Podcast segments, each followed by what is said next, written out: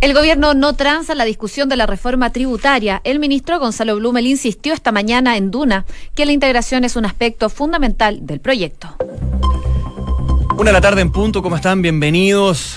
Comienza la semana y también todas las noticias aquí en Noticias en Duna, por supuesto con las informaciones, lo que han sido los coletazos de alguna manera, las reacciones y análisis de lo que fue la cuenta pública, la segunda del presidente Piñera en esta segunda administración y otras informaciones que vamos a estar revisando junto a Josefina Stavrakopoulos. ¿Cómo estás, José? ¿Qué tal? Bien, ¿y tú? Bien, partiendo la semana ahí con todo. Muy bien, me parece. Oye, yo les quiero contar al tiro que nos dice la Dirección Meteorológica de Chile. A ver. A esta hora de la tarde en Santiago los termómetros marcan un agradables 20 grados de temperatura. Está rico. Está rico. Está otoñal. Y ojo que podría seguir aumentando. La máxima alcanzaría los 23 grados. espera nubosidad parcial durante toda la jornada del día de hoy. En Viña del Mar y Valparaíso hay 21 grados. También temperaturas agradables. Se espera nubosidad parcial durante toda la jornada. En Concepción está totalmente nublado. Se espera algo de neblina también que podría ir disminuyendo durante el transcurso del día. La máxima ya alcanzó su pic, son los 13 grados de temperatura. Ya mañana vuelven las precipitaciones a Concepción. Una condición similar tienen en Puerto Montt a esta hora y 13 grados. Se espera bastante nubosidad durante toda la jornada y posibles precipitaciones débiles, eso sí, lluvia débil y viento de entre 40 y 60 kilómetros por hora. Ojo que eh, ya se está pronosticando un nuevo sistema frontal para el Biobío. El intendente de la zona dice que eso sí no reúne las condiciones para tornados y trombas como lo vimos eh, durante la la semana que recién eh, pasó, Sergio Yacamán solicitó vía oficio que el ejército, que desarrolla principalmente labores de limpieza, también ayude a reconstruir todo lo que dejó el paso de estas trombas y el tornado de esta semana. todo un trabajo que se dio durante el fin de semana en Talcahuano, Concepción, en Los Ángeles, para eh, limpiar el terreno y evidentemente comenzar a eh, la reconstrucción de techos, vidrios, ventanales, edificios que quedaron con fallas estructurales. No, es un largo proceso. Sí, súper complicado, así que todo el para la gente del Biobío las zonas afectadas por estos fenómenos, fenómenos meteorológicos que ya nos vamos a tener que acostumbrar, así que atentos a eso. Vuelvo a Santiago, Unidad Operativa de Control de Tránsito, ojo, ah, porque hay harto movimiento en el centro de Santiago, recordemos, vamos a estar conversando un ratito más este paro nacional de profesores que está teniendo impacto en las calles de la capital. Por ejemplo, aquí la OST dice tránsito de teatinos desviado por catedral por manifestaciones, eh, también eh, la costanera, no, ah, tránsito de Agustinas desviado en Amunategui por las manifestaciones que se están dando y eh, se retomó en su minuto el desvío de Alameda al Poniente en Miraflores, los buses y Maquiver, los autos. Sin embargo, hace 45 minutos señalaba lo siguiente, tránsito de Alameda al Oriente desviado en Avenida España para los buses y Manuel Rodríguez para los autos por la reactivación de toma de calzada por manifestantes. Durante esta mañana se han dado una serie de manifestaciones por parte de los profesores, así que ojo con eso que se podrían... Eh, seguir dando. Esperemos que sea con total tranquilidad, no tomarse la calle porque eso evidentemente llama de inmediato al actuar de carabineros si se cuenta otra historia. El último aviso que puedo ver aquí en la UST.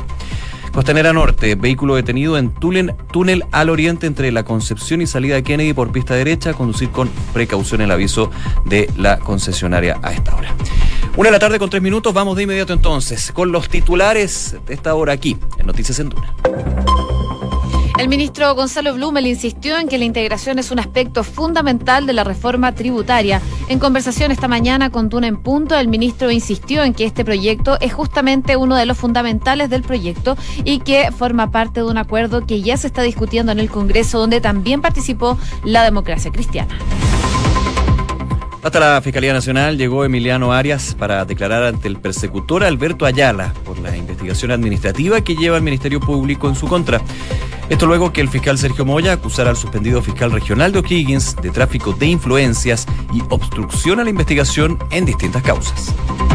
El Colegio de Profesores dio por iniciado el paro indefinido de los docentes del sector público. Hay temas de mejorar condiciones de trabajo y discriminación a los educadores diferenciales y de párvulo, lo que no nos parece expresó Mario Aguilar, el presidente del gremio suspendieron a un sacerdote acusado de abuso sexual que estaba trabajando en la región de los lagos. El religioso Roberto Barco fue denunciado por un caso contra un menor de edad en California, Estados Unidos, lugar en el que trabajó antes de aterrizar en Chile. El Ministerio de Salud llamó a vacunarse contra la influenza ante el aumento del agresivo virus. Aún faltan más de 300.000 personas. El Ministerio de Salud informó que el 80% del grupo de riesgo se ha vacunado y esperan sumar otro 5% en los próximos días. Y en noticias del mundo, el canciller Roberto Ampuero llegó a Nueva York para asistir a la reunión del Grupo de Lima que discutirá sobre la crisis en Venezuela. En representación del Grupo de Lima también estarán presentes los cancilleres de Canadá y Perú, Cristia Freeland y Néstor Popolizio, respectivamente. La reina Isabel II recibió a Donald Trump en el Palacio de Buckingham en su visita a Reino Unido. El presidente de ese país, de Estados Unidos, arribó a Londres acompañado de la primera dama Melania Trump en medio de una serie de polémicas por sus declaraciones sobre el Brexit y críticas también al alcalde de la capital. El Tribunal Sueco de Justicia rechazó el pedido de detención de Julian Assange por un caso de violación. La decisión del Tribunal de Uppsala, que puede ser apelada, es un revés para la acusación, que esperaba obtener esa orden para transferir al australiano a Suecia antes de la prescripción de los delitos en agosto de 2020. La compañía Boeing informó que más de 300 aviones de los modelos 737NG y 737 MAX tienen piezas fabricadas de manera inapropiada. Una de las piezas afectadas es el mecanismo en el borde delantero de las alas que modifica las características de ascenso y resistencia durante despegues y aterrizajes. Terminamos con noticias de la NBA porque Golden State Warriors derrotó a los Raptors en el segundo partido de los playoffs playoff, y dejó empatada la serie. Ese partido de la serie se jugará el próximo miércoles 5, donde los Warriors serán locales. Una con seis minutos, partimos revisando noticias del ámbito nacional. Una de ellas es lo que está pasando en el Ministerio Público, porque en esta mm, investigación interna que se está llevando a cabo eh, y que la, mm, la, está llevando a cabo más bien el fiscal Alberto Ayala, el suspendido fiscal Emiliano Arias eh, prestó declaración hace algunos minutos en las dependencias de la Fiscalía Nacional. Todo esto, como sabemos, en las denuncias que hay en su contra por tráfico de influencias, obstrucción a la justicia y violación de secretos presentadas por eh, su ex subordinado, el fiscal Sergio Moya, que tampoco ha tenido unos días fáciles, estuvo de vacaciones, le allanaron su casa luego de esta acusación que hizo el mismo fiscal Arias en el marco del caso Huracán. Pero en este caso en específico, eh, el fiscal adjunto señaló que existen cuatro hechos que podrían generar ribetes penales eh, y administrativos para el suspendido fiscal Emiliano Arias. Uno, un eventual tráfico de influencias en el caso Cabal. Dos, obstrucción a la investigación en la causa contra el Ministerio de la Corte de Apelaciones de la Ciudad de O'Higgins.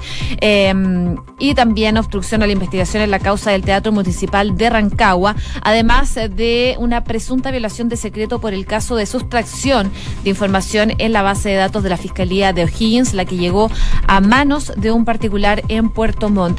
Estos serían entonces los cuatro hechos que podrían generar ribetes penales y administrativos en contra del suspendido fiscal Emiliano Arias. Claro, recordemos que hay dos fiscales que están revisando esta acusación contra el fiscal eh, jefe de Rancagua, eh, Ayala por un lado y Campos por el otro. Ya el eh, fiscal Arias había prestado declaración para el segundo fiscal. Ahora tocaba justamente con Alberto Ayala por, si no me equivoco, la, la lista administrativa. Pero evidentemente se habla de lista administrativa, pero puede llegar a configurarse una situación penal, evidentemente, si eh, el fiscal en su minuto, estoy poniendo una condicional, por supuesto, llegara en algún minuto a formalizar algún tipo de delitos como los que tú decías, que son justamente los que están dentro de esta investigación. Habrá que ver, eh, obviamente no lo que declare el fiscal eh, Arias, porque eso se conocerá después, evidentemente, pero eh, si hay declaraciones al respecto, con todo lo que ha pasado entre medio, ha sido semanas bien complejas para el Ministerio Público,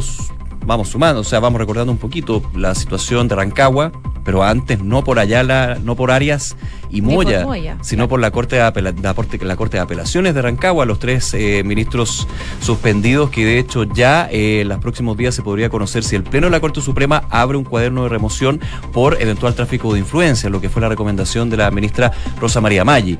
O sea, ahí vamos partiendo, Corte de Apelaciones, después terminamos en la Fiscalía con esta acusación de Moya, de alta complejidad, a su jefe en este caso, el fiscal eh, Emiliano Arias, eh, lo que ha sido también la serie de reacciones. Y, por ejemplo, uniendo un poquito esto a lo que fue parte de la cuenta pública, usted me dirá, pero ¿qué tiene que ver la cuenta pública con la situación de Arias, Moya, entre otros? Eh, se dijo y se anunció algo que ya había sido desglosado anteriormente por el ministro de Justicia, Nala Larraín, que se va a eh, pretender llegar a un acuerdo nacional para eh, modificar lo que es el nombramiento de jueces de varios otros cargos, pero de jueces es algo que ya había sonado, no es meramente por relación a lo que ha sucedido en Rancagua, pero claramente un detonante ha sido eso. Así que está pasando muchísimo en eh, el Ministerio Público, habrá que esperar si hay declaraciones de fiscal eh, Arias, no sé cuánto durará, la otra vez con el fiscal Campos duró un par de días, ¿eh? así que hay que estar atentos. Sí, podría durar unos días. En paralelo de lo que está pasando con el fiscal Arias el día de hoy, también surgen informaciones del lado de Sergio Moya. De hecho, hoy día la tercera publicó que el Ministerio Público asegura que el fiscal Sergio Moya obstruyó gravemente la investigación, todo esto en el marco del caso Huracán. Recordemos que Emiliano Arias eh, acusó al fiscal Moya de eh, haber beneficiado en el fondo a carabineros en todo este caso, sobre todo en la implantación de mensajes de WhatsApp. Según publica la tercera entonces el día de hoy, el juzgado de garantía de Temuco envió este texto eh, a la Corte de Apelaciones de O'Higgins luego de la presentación de un recurso de protección contra el fiscal Palma luego de que se generara este allanamiento en su casa. Así que ha generado varias consecuencias la situación que se vive en el Ministerio Público, principalmente en la región de O'Higgins, con esta pugna que hay entre el fiscal suspendido Emiliano Arias y el fiscal Sergio Moya. Queda todavía mucho por delante en estas investigaciones internas. Una con 11 minutos. Noticias en Duna con Josefina Stavrakopoulos y Nicolás Vial. A ver, hablábamos un poquito de la cuenta pública y ha habido de todo, porque claro, dos horas de discurso del presidente Piñera dejan varias reacciones, análisis, ya cuando se está en frío también. Eh, hay varios temas, por ejemplo, lo que fue el anuncio respecto a estas reformas institucionales que habíamos comentado la semana pasada, donde dentro de eh, las promesas de campaña que tuvo el presidente Piñera se reflota lo que va a ser eh, la intención y la iniciativa de rebajar el número de parlamentarios, diputados, senadores y el tema de la reelección. Eso por un lado pero también se ha generado mucho, eh, mucho tema con respecto a, por ejemplo, la moderación que hizo el presidente Piñera en términos económicos. El Hacienda ya había recortado su proyección de crecimiento para este año, en un minuto era de 3.8, bajó a 3.5 y se mantenía entre 5. También lo comentamos, wow, sigue entre 5, qué optimismo. Bueno, entre 3 y 3,5% dijo el presidente Piñera, muchos dijeron que se modera entonces la expectativa del gobierno, dijo que eh, va a ser un año difícil pero que se va a seguir creciendo y creando empleos. Otras cosas que podemos hablar, a ver, eh, los anuncios de infraestructura, los trenes express, de todo un poco, pero antes de entrar a otro tema de la cuenta pública, hoy la tercera da cuenta de que parece que hay un poquito de división en, eh, las filas amigas, porque habla eh, del presidente, de una idea que tiene el presidente de la Renovación Nacional, eh, Mario Desbordes, con respecto a la reforma tributaria.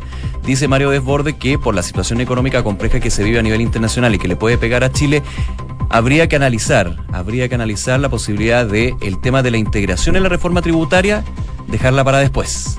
Y eso, wow. Sí, ha generado. Es el corazón de la reforma, lo ha dicho miles de veces el, gobierno. Muchas reacciones ha generado estas declaraciones eh, del presidente de RN, Mario Desbordes, sobre todo porque eh, es un proyecto fundamental para el gobierno. RN lo que hace es pedirle al gobierno que sea realista y adaptar la reforma tributaria. Le pide realismo al gobierno. cosa que no es menor.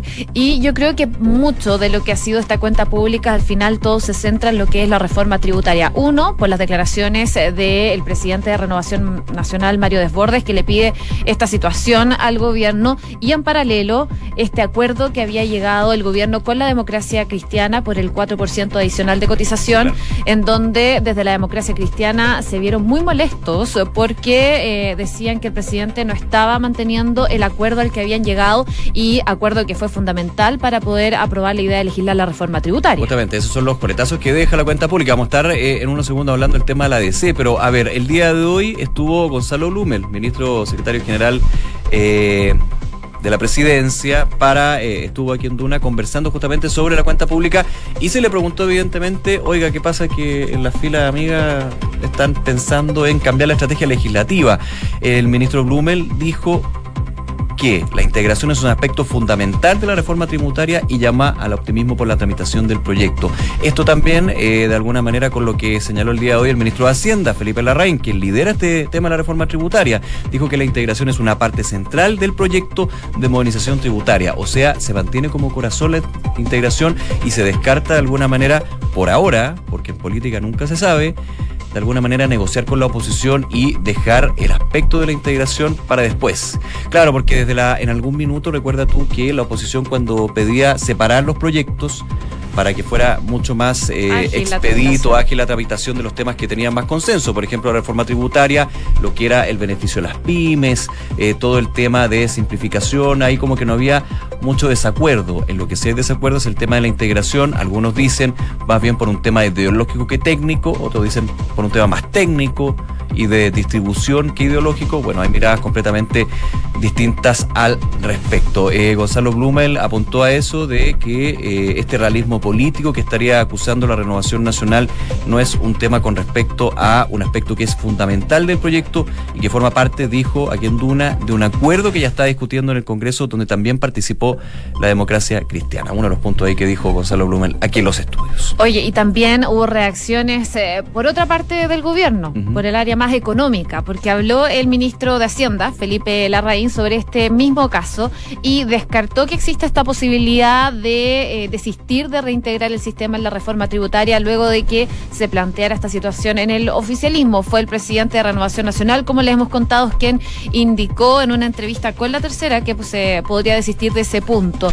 Eh, según lo que dice eh, hoy, el ministro Larraín destacó que ese aspecto es absolutamente esencial para que tengamos un despegue de la inversión, el crecimiento y el empleo y justificó la importancia en que ha sido evaluada y analizada en detalle por organismos internacionales que han planteado que tal como está, incluyendo por supuesto uno de los puntos centrales, que es la integración, es absolutamente central. Así que en ese sentido aseguró que la integración solucionará una serie de problemas y que los que más hablan con las pymes, escuchemos la voz de las pymes y entendamos los efectos que produce la integración. Son parte de las declaraciones que han dado desde el gobierno respecto a esta propuesta que hace Mario Desbordes y que causa bastante sorpresa luego de la cuenta pública. Claro, y Mira, si nos ponemos con la mente bien fría, no es tan loco lo que se propone de renovación nacional. De alguna manera, eh, el presidente en su misma cuenta pública acusaba que el crecimiento económico ha estado en menos por lo que dijo el presidente, no yo, el obstruccionismo y también la situación económica de la guerra comercial. Ya habla del obstruccionismo cuando dice los proyectos no están saliendo, se genera incertidumbre. Y ahí entonces pone ese punto el eh, presidente de la Renovación Nacional. Pero otro tema que estábamos comentando es la situación de la reforma previsional, porque la siguiente era la frase, la voy a parafrasear, lo que dijo el presidente Piñera. La clave del proyecto de reforma previsional es la libertad que tienen los cotizantes de elegir quién y cómo se administran sus ahorros. Y eso a ser súper quiche, pero abrió la caja de Pandora porque para muchos, y específicamente en la democracia cristiana, desconoció por completo el acuerdo con el cual se votó en general la idea, eh, o la idea de legislar en este caso, la reforma previsional. Se ha hablado de un estado de alerta por parte de la democracia cristiana y eh, a esperar qué pasa con las próximas negociaciones. Vamos a hablar justamente sobre ese tema. Para eso estamos con un aludido directo en este caso, el presidente de la democracia cristiana, Fuad Chaín. ¿Cómo está, Fuad? Muchísimas gracias por este contacto. Muy bien, muchas gracias. Muy buenas tardes. Bueno, partir por esta polémica que se generó en la cuenta pública con estas declaraciones que hace el presidente Sebastián Piñera y que no le cayeron nada de bien a su partido y a usted tampoco, este compromiso que había tenido la moneda, pero que rápidamente desde los ministerios han salido a aclarar. ¿Se quedan tranquilos con las declaraciones que han hecho en las últimas horas los ministros? A lo primero que esto no tiene que ver solamente con la democracia cristiana, yo creo que hay un mínimo que es fundamental para poder eh, generar un ambiente de menos polarización y de acuerdo, que es que los compromisos se deben cumplir. El, el presidente habló mucho de la necesidad del diálogo, habló mucho de mejorar la calidad de la democracia. Bueno, un mínimo de esto tiene que ver con que los compromisos que se alcanzan en un diálogo democrático entre gobierno y una parte de la oposición se cumplan. Nosotros vamos a cumplir y hemos cumplido cada uno de nuestros compromisos celosamente. Eh, asumimos un riesgo, claro, nos desmarcamos del resto de la oposición porque dijimos eh, demos un paso significativo para legislar dejemos de que el tema de pensión esté en las calles, en las redes sociales y que esté en el Congreso y que se esté discutiendo para ver cómo le damos respuesta no en 30 años más, sino que ahora a los pensionados y no solo del pilar solidario, sino que la clase media. Y por eso que exigimos varios compromisos, el que se adelantara el reajuste del pilar solidario, que le llegase eh, de manera inmediata también una mejora en las pensiones a la clase media, ampliar eh, el, eh, el, tema de género para que no, solo, no le llegue como venía en un proyecto, en el proyecto original, solo a una minoría de las mujeres, sino que a todas. Y algo muy importante, sentar las bases, generar los cimientos para un sistema eh, mixto de seguridad social y para eso el 4% no tenía que ir a la AFP, sino que administrado por un ente público. Eso para nosotros era fundamental, sabíamos que el gobierno lo que hacía cuando aceptó ese acuerdo era eh, era ceder un punto importante. Este fue quizá el principal golpe ideológico a la derecha neoliberal eh, y, económica, ¿no es cierto?, que le duele porque sabe lo que significa tener eh, el, el 40% del, flujo de las AFP que que podría ir a la AFP un 40% adicional va a un ente público. Y, eso le, duele. Y por eso que uno dice, claro, el gobierno trató de desconocer ese acuerdo, pero la reacción nuestra fue tan fuerte que no solo los ministros, sino que el propio presidente de la República tuvo que rectificar y tuvo que desdecirse lo que había señalado en el fondo en, el discurso pero no dijo que, aclarar que, cumplir de acuerdo con nosotros. Claro, aclaró, pero no dijo nunca que fue un error, sino que siempre estuvo considerado que ese 4% no iba a ser eh, administrado por las AFP y que se mantenía el acuerdo. No, pero eso está implícito, porque él había dicho que había total libertad sí, claro, no. Es lo que uno lee entre líneas, por supuesto, la interpretación. Por lo tanto, o sea, o sea uno no, yo no le estoy pidiendo que nos pida disculpas, pero sí que es efectivamente eh, aclarar a que se va a cumplir el compromiso y que esto va a ser administrado por un ente público y que no va a haber un peso más para la AFP. Y, y lo más importante, hoy día nosotros seguimos teniendo la sartén por el mango, entonces nos declaramos en estado de alerta, porque vamos a estar eh, observando cada letra, cada coma, cada punto de las indicaciones, porque no vamos a aceptar letra chica, sino que nosotros hemos cumplido de manera rigurosa nuestro compromiso y vamos a exigir que el gobierno también cumpla lo suyo en las indicaciones en concreto, pero eh, naturalmente que, creo que esa es la única manera de poder avanzar. Si un gobierno no tiene mayoría ni en la Cámara ni en el Senado, aquí había un partido serio, responsable, que defendiendo sus puntos de vista, que defendiendo la clase media, que eh, incorporando cambios profundos al sistema previsional, también en la reforma tributaria, ha estado disponible para avanzar, eh, asumiendo un riesgo, pero lo hemos asumido con gusto porque tiene que ver con problemas sensibles para las personas. O sea, eh, si no hacemos nada, no nos critican. Claro, pero seguimos teniendo el tremendo problema con las pensiones. Estamos ah, conversando con el... resto de la oposición nos aplaude y no tenemos crisis interna, ni tenemos conflictos en el partido que a algunos militantes no les gusta, pero eh, al final la gente sigue sintiendo que, que, los partidos políticos, que el Congreso, al final no, no nos hacemos cargo de los problemas concretos que le afectan. Y, y nosotros hemos asumido este riesgo de generar críticas desde la oposición, de generar críticas incluso desde el interior de nuestro partido, pero creemos que es por un bien superior lograr avanzar en el sentido correcto para resolver los problemas de la gente. Ahora, eh, si el gobierno no es capaz de cumplir sus compromisos, entonces tiene que hacerse cargo después de por qué los proyectos no avanzan. Estamos conversando con el presidente de la democracia cristiana, Fuad Chaín. Yo le quería preguntar dos cosas. Uno, si se pierde la confianza ahora para llegar a acuerdos con el gobierno, eh, mencionar también una carta que envió usted al diario El Mercurio, que publica el día de hoy, que es bastante duro, sobre todo con esa política ¿ah? de los acuerdos y el diálogo que se está buscando implementar. Y eh, la pregunta número dos si mm, finalmente eh, se está reconsiderando esta situación que plantea el diputado Raúl Soto de eh, retractarse por parte de la democracia cristiana de su salida de la Comisión de Trabajo. O sea, primero, el diputado Raúl Soto no tiene nada que ver.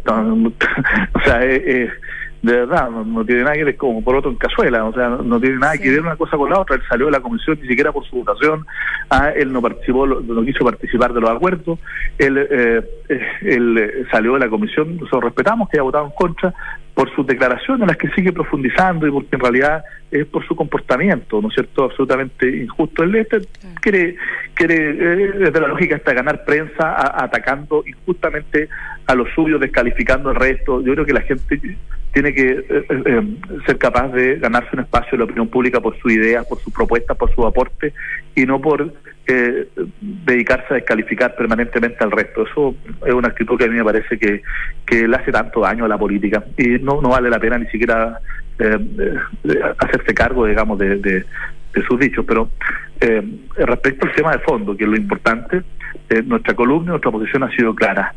La, la democracia, el país, requiere una capacidad de entendimiento, no hace mal la polarización, pero la única manera que esto sea serio es sobre la base que estos compromisos se cumplan, de que efectivamente se respete la palabra y de que logremos eh, desde los acuerdos buscar soluciones a los problemas de la gente. Si estos acuerdos no sirven para buscar soluciones, no sirven para hacernos cargo de los problemas, eh, tampoco tienen un valor. Esto tiene un valor en, la medida en que se cumplan y en la medida en que sean eficaces para resolver los problemas. Hoy día tenemos un riesgo en nuestra democracia, el riesgo del populismo de extrema derecha o de extrema izquierda. Y ese riesgo del populismo no solo tiene que ver con, con la corrupción, con la incapacidad muchas veces de los partidos, del Parlamento, de sintonizar con las prioridades de la gente, no solo tiene que ver con la polarización del país, sino que además tiene que ver con que la gente a veces no ve a la política como el vehículo para articular soluciones a sus problemas. Y por eso que nosotros eh, creemos que es tan importante un diálogo, pero un diálogo eficaz para poder hacernos cargo de los problemas que agobian a los chilenos. Fuachaín, presidente de la democracia cristiana, nuevamente, muchísimas gracias por este contacto y conversación con Duna. Que esté muy bien. Muchas gracias a ustedes, que le vaya muy bien. Muy buenas, tardes, hasta luego. Una de la tarde con 25 minutos. Escuchas Noticias en Duna con Josefina Stavrakopoulos y Nicolás Vial. Hoy hablemos un poquito de lo que comentábamos al comienzo, paro eh, nacional indefinido del Colegio de Profesores y declaraciones, por supuesto, que entran a la discusión. Ya hemos hablado un par de veces ¿sabes? con Mario Aguilar, presidente del Colegio de Profesores, una situación que se veía venir. Él ha acusado de que no ha habido un entendimiento, no ha habido una conversación franca con el Ministerio de Educación, especialmente con la titular de la cartela, Marcela Cubillos. Y eh, hay una frase que va a ser parte de este, esta situación que se vive en las próximas horas. Dice, no pedimos reajustes de sueldo sino mejores condiciones de trabajo, Mario Aguilar. Hay temas que mejorar en términos de las condiciones, hay discriminación a educadoras diferenciales y de párvulos. Lo que no nos parece son algunos de los puntos que están poniendo en la mesa los profesores que eh, marchan, eh, que paran, digamos, el día de hoy, que ya ha generado un par de problemas en, el centro de Santiago. También en Valparaíso estaba revisando hay una serie de manifestaciones por parte de lo que, lo que decía el presidente del Colegio de Profesores, hay una adherencia de alrededor de 82%. Hay alumnos sin clases, sobre todo de colegios eh, municipales. Eh, preocupa, hay mm, cerca de un millón de jóvenes sin clases, es lo que se proyectaba el día de hoy durante la mañana por este paro que es indefinido. Todavía no se sabe cuánto va a ser la duración de este paro, pero uno de los problemas importantes es que gran parte de estos estudiantes de colegios municipales consume alimentos en los establecimientos y, este suministro eh, les está asegurado pese a esta paralización docente es lo que explicaba hoy el presidente de lo, del Colegio de Profesores. Así que por lo menos ese punto está ok, pero todavía no se sabe cuándo van a poder tener clases nuevamente los establecimientos municipales. Condiciones laborales, problemas de infraestructura en los colegios municipales, eh, el tema de la reforma curricular, ah, que también ha sido criticado por parte del colegio, son algunos de los temas que están en la mesa para esta eh, discusión que ha alargado con el Mineduc, a ver qué pasa con este paro indefinido y que ojalá se acerquen las posiciones al respecto. Una de la tarde con 27 minutos. Vamos a revisar las principales informaciones de este lunes en los titulares. El ministro Gonzalo Blumel insistió en que la integración es un aspecto fundamental de la reforma tributaria. En conversación esta mañana con Duna en Punto, el ministro insistió en que este aspecto es justamente uno de los fundamentales del proyecto y que forma parte de un acuerdo que ya se está discutiendo en el Congreso, donde también participó la democracia cristiana. La Fiscalía Nacional llegó Emiliano Arias para declarar ante el persecutor Alberto Ayala por la investigación administrativa que lleva el Ministerio Público en su contra. Esto luego que el fiscal Sergio Moya acusara al suspendido fiscal regional de O'Higgins de tráfico de influencias y obstrucción a la investigación en distintas causas. La reina Isabel II recibió a Donald Trump en el Palacio de Buckingham en su visita a Reino Unido. El presidente de Estados Unidos arribó a Londres acompañado de la primera dama Melania Trump en medio de una serie de polémicas por sus declaraciones sobre el Brexit y críticas al alcalde de la capital. el Tribunal Sueco de Justicia rechazó el pedido de detención de Julian Assange por un caso de violación. La decisión del Tribunal de Uppsala, que puede ser apelada, es un revés para la acusación que esperaba obtener esa orden para transferir al australiano a Suecia terminamos con noticias de la NBA. Golden State Warriors derrotó a los Raptors en el segundo partido de los playoffs y dejó empatada la serie. El tercer partido de la serie se jugará el próximo miércoles 5, donde los Warriors serán locales. Una de la tarde con 29 minutos. Credit Corp Capital pone a tu disposición un equipo de especialistas que te asesoran para hacer crecer, preservar y gestionar tu patrimonio. Son parte del grupo financiero Credit Corp con más de un siglo de trayectoria en Latinoamérica y más de 30 años en Chile. Credit Corp Capital, excelencia en inversiones. Inmobiliaria Armas, empresa líder en la industria con más de 50 años de trayectoria, te invita a conocer e invertir en sus múltiples y atractivos proyectos inmobiliarios de alta plusvalía. Conoce más en iarmas.cl. El e-commerce está creciendo a pasos agigantados y Bodega San Francisco lo sabe muy bien, respaldando la gestión logística de las más grandes empresas de Chile. El arriendo de bodegas es tu mejor decisión. Conoce más en www.bsf.cl. ¿Qué vas a hacer con tu devolución de impuestos? En Visa Inversiones no saben cuánto va a ser tu devolución, pero sí saben todo lo que puedes lograr con ella. Elige invertir, asesórate con sus especialistas para lograr el objetivo que quieres. Visa Inversiones simple para ti.